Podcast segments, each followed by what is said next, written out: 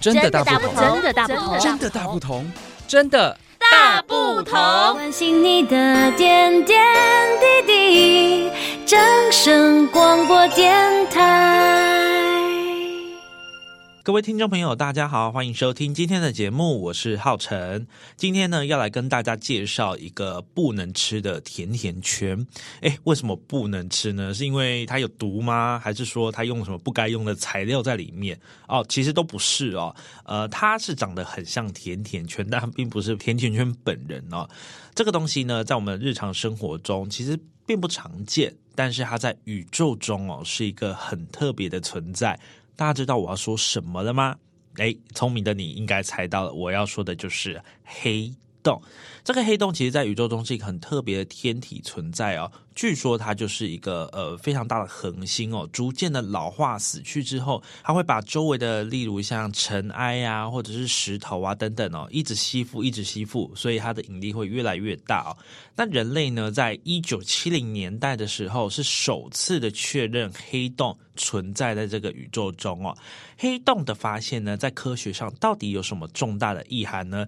诶，其实大家这几年呢，也不断的去探索人类史上的黑洞照片呢。是在二零一七年拍摄的，并且在二零一九年正式的对外发布。大家对于黑洞这个东西，其实它的想象非常的多，也因为呢，它距离地球非常的遥远哦，所以大家对它的想象非常的多，对它的认识也非常的有限。而在这一次呢，台中国立自然科学博物馆呢，在六月十四日的时候就重磅推出了一个展览，叫做《惊心动波黑洞暨重力波特展》。透过科学呢和艺术的结合，呃，深入浅出的引导观众认识黑洞还有重力波等现代物理的观念哦。究竟黑洞哦，它跟重力波哦是如何影响整个宇宙、整个世界的？同时也展示了台湾在天文物理学上的科学研究贡献和未来的展望。首先呢，我们先来听听看国立自然科学博物馆馆长焦传金的说明。这个特展呢，是希望透过科学与艺术的结合，能够深入浅出的引导观众来认识黑洞与重力波等现代物理的现象。同时呢，我们也希望展现台湾在天文物理学界的研究与未来的这个展望。一九一五年的时候，爱因斯坦首先提出了广义相对论，而黑洞呢是广义相对论方程式的一个数学解，重力波呢则是广义相对论的一个重要的预测。一九七零年代，物理学家首次确认了黑洞的存在。不过，一直要等到二零一九年的四月十号，事件视界望远镜 （Event Horizon Telescope，或 EHT） 的研究呢，团队公布了人类史上首张的黑洞照照片，也就是大家所熟悉的那张像甜甜圈的照片。那是来自五千五百万光年以外的 M 八十七星系的一个黑洞。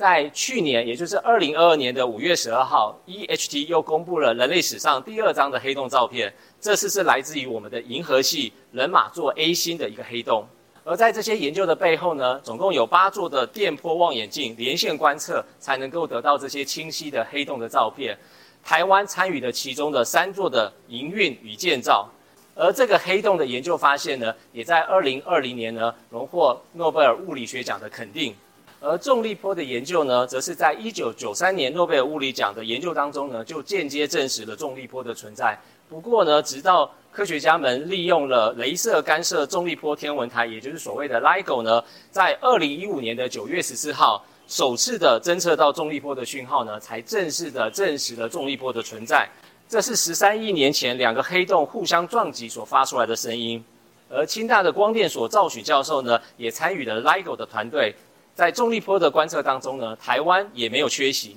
而这样重要的研究成果呢，在二零一七年呢，也获得了诺贝尔物理学奖的肯定。接下来我要分享一个这个特展的幕后花絮，就在去年的四月，在啊、清大的图书馆，由啊、天文所的江国兴老师以及光电所的李瑞光老师呢，他们做了一个科技艺术的展览。叫做宇宙的涟漪，意思就是希望能够把他们在重力波上面所做的研究，透过科学与艺术的结合来呈现给清大的学生。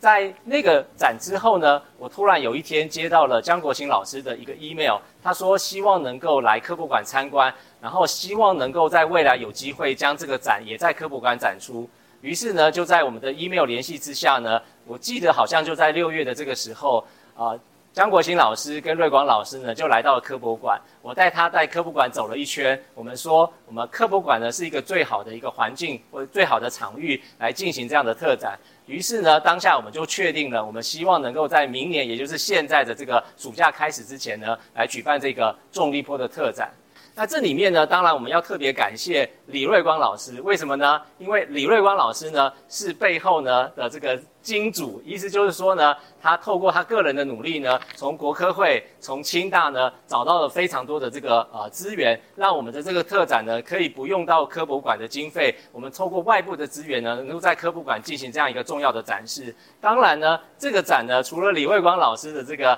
金援之外呢，王斌威博士呢，就是斌威呢，是我们科教组的研究同仁呢，他的这个牺牲奉献呢，过去这几个月来呢，长期的呢，在这个科展特展上面呢，所持续的努力呢，才会有今天我们看到的这个特展的这个最终的这个呈现。最后，我祝这一次的特展能够顺利的开展，能够在今年的暑假以及接下来的冬天呢，寒假的时候呢，能让全国的全国的民众呢，都能来到科博馆看到。黑洞跟重力波的研究，以及台湾在这个领域上的努力跟贡献。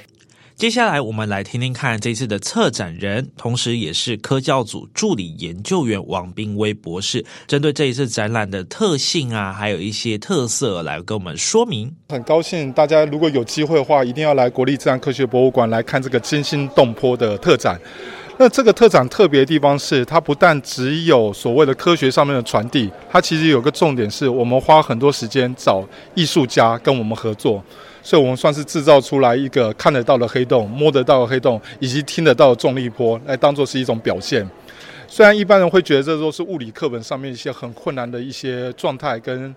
内容，但是我们希望看展的时候不要带这么。严肃的心情，而是有一个轻松的概念，就可以学到一些知识回家。而且我们也设计了很多互动式的展具，我觉得不管是对大人、孩子跟小朋友来说，其实都会达到一个很好的效果。那有在关注艺术界的人就知道，康木祥老师其实是一个非常知名的国际知名的雕塑艺术家，从木雕、钢缆这些公共艺术，他都已经花很多时间在这里面。他其中有一件作品叫做《安静》。这件作品它并不是为了我们去设计出来的，而是它设计出来了之后，我发现它其实非常非常像两个黑洞合并到最后的状态。所以我要把这个观念跟康老师分享的时候，他非常非常开心。他从来没有想过自己的艺术作品可以做这方面的诠释跟呈现，所以他们也非常的阿萨里，就直接说，如果我们的展需要，他也愿意借展给我们。在这十个月的期间，虽然他这样做，但是我们还是遇到一些困难。原因是他的作品非常的大，非常的重，科博馆没有任何一个通道可以巡游正确正常的方法把这个展品运到我们想要放的地方，所以最后我们用一个很疯狂的方法，就是利用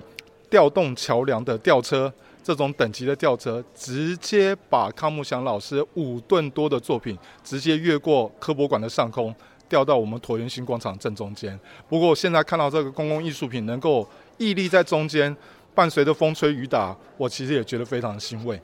我希望小朋友进来的时候会发现一件很重要的事情，就是不管是多么困难顶尖的技术，其实都有人做得到。而且台湾的科研界在重力波的研究以及在天文研究上面，其实也协力甚多。可以说是世界上非常活跃的科研团体，所以我希望让小朋友至少有一些模范可以学习到。不管是各式各样的很困难的这些科学研究，其实只要你有心，只要有一些动机，你都可以得到一些很好的成果，甚至可以引以为业、引以为傲。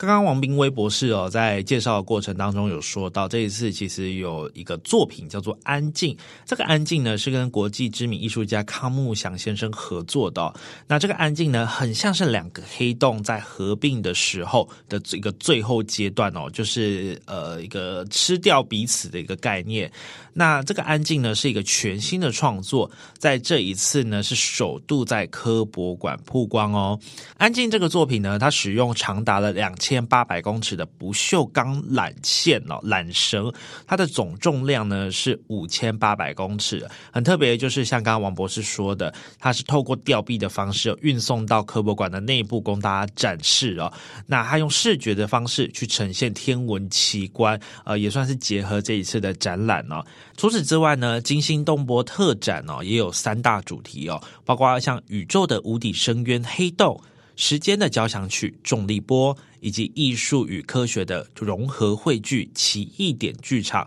循序渐进的去介绍黑洞形成的过程，还有种类，以及重力波的本质和探测的原理哦。所以各位观众呢，可以从时空廊道进入展场哦，透过光影的变化，还有时钟墙的设计，来走进这个时空扭曲的空间，那抵达黑洞深处进行探索。那有一些像大型的互动式展具，像是重力透镜照相机来。模拟光线接近黑洞的时候，因为重力而扭曲的形态。另外呢，黑洞摄影师也可以选择望远镜的数量和距离，来尝试如何把黑洞拍得更清晰一些。那现场呢，也打造了一个奇异点剧场，以沉浸式的声光效果，让大家认识音乐和天文现象的连结，还能和重力波互动哦。那这个展览呢，即日起开展到二零二四年的四月二十七号。那展期间呢，每个月呢都有系列讲座，邀请到非常多的权威大师哦，来到现场演讲，让大家更认识这个重力波和黑洞的世界。那今天呢，我们的节目就到这边结束喽，感谢您的收听，我们下次再见。